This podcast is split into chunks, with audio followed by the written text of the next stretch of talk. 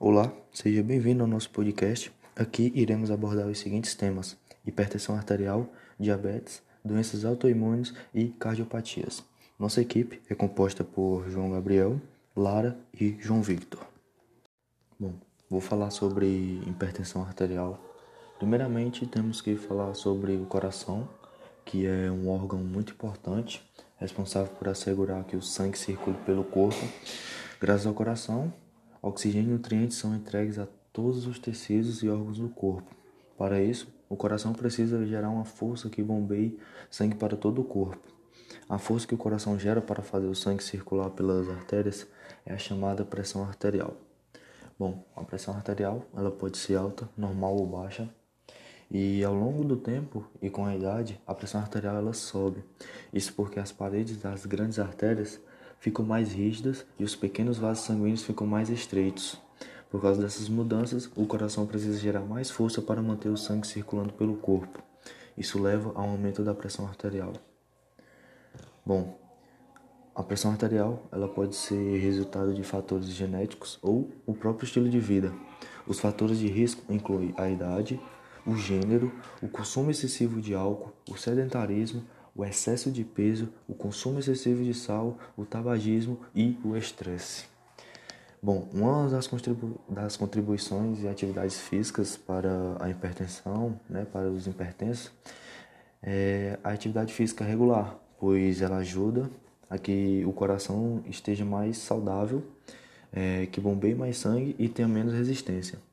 Bom, nesse momento, a pressão nas paredes aos vasos diminui, o que conduz a uma diminuição da pressão arterial. Uma dessas atividades físicas é basicamente dar um passeio, correr, o próprio ciclismo, a natação e até dançar também. É, isso são é, exercícios aeróbicos, né, que é uma forma efetiva de controlar a pressão arterial. Dando continuidade, vamos para as doenças autoimunes. Primeiramente, vamos aos antígenos presentes no sistema imunológico. Basicamente, eles se tratam de substâncias que, ao ser introduzidas no organismo, fazem com que o sistema imune produza anticorpos contra ela. Isso acontece que nem sempre tudo funciona bem e o sistema imunológico falha, atacando a si mesmo.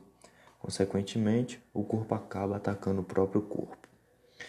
É, de uma forma bem geral, as doenças autoimunes são causadas pelo próprio sistema imunológico das pessoas, que ao invés de combater somente os agentes externos, passa também a atacar os tecidos saudáveis do corpo.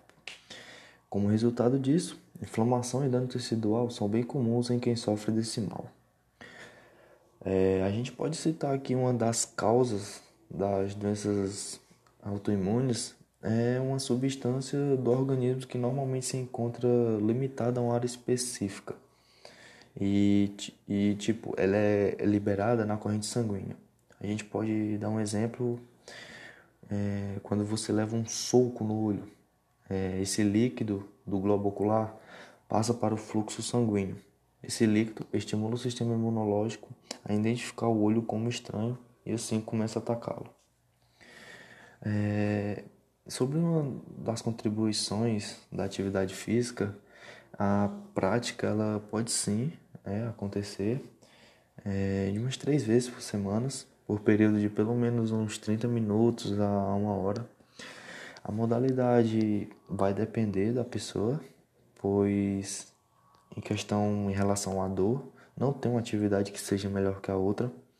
Ah, o que pode fazer é só rever como você está fazendo essa atividade, né? Se doeu, se o movimento doeu, aí você tem que repensar nesse movimento. E se ficou dolorido, é, tem que ter uma quantidade menor de intensidade. O certo é nunca desistir. É, você pode começar desde uma fisioterapia e assim, com o tempo, evoluindo para a academia. Bom, eu vou falar sobre diabetes. Diabetes, o que é? É uma doença caracterizada pela elevação da glicose no sangue, hiperglicerina, pode ocorrer devido a defeitos na secreção ou na ação do hormônio de insulina que é produzido no pâncreas pelas chamadas células beta. Existem quatro tipos de diabetes: a diabetes tipo 1, a diabetes tipo 2, outros tipos de diabetes e, e diabetes gestacional. Quais são as causas? As causas da diabetes são a genética, a má alimentação, a falta de exercícios, pessoa com excesso de pesos. Orientação e, contribu contribuições da atividade física para esta população. A prática da, da, atividade física regular é a mais recomendada, é a corrida, já que os benefícios são visíveis e enormes. O exercício físico tem papel e importância no controle de O que são as cardiopatias? O termo cardiopatia é uma referência genérica às doenças do coração, especialmente ao coração humano.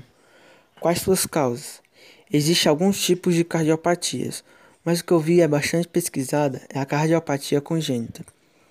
Alguns fatores de risco ambientais e genéticos podem desempenhar um papel no desenvolvimento da cardiopatia congênita. Eles incluem hereditariedade, doenças cromossômicas como síndrome de Down, síndrome de George, síndrome de Marfan, síndrome de Nuna, trisonomia 13 e o síndrome de Thunder. Quais as orientações e contribuições da atividade física para estas populações? Recomendada pelos cardiologistas, as atividades aeróbicas como caminhada, corrida e bicicleta têm muitos pontos a seu favor. Melhora da capacidade cardiorrespiratória e da circulação coroniana. No coração, no coração e nos membros inferiores, pernas além do controle da pressão, da pressão arterial e do perfil metabólico do paciente, que significa, na prática, a redução de triglicerídeos e da intolerância à glicose, assim como o consumo de gordura corporal. Em alguns casos, pode ser necessário iniciar atividade física em um ambiente supervisionado, inclusive com monitor cardíaco. São recomendados pelo menos 150 minutos por semana de atividade física moderada e, é possível dividir em 5 sessões diárias de 30 minutos, por exemplo, ou 50 minutos por 3 vezes na semana. Já para quem pratica musculação, a recomendação é de 2 a 3 treinos em dias alternados. O estilo de vida sedentário está associado ao risco maior de doença coroniana. Por isso, a prática de atividade física é uma das maiores aliadas da saúde de todos os corações.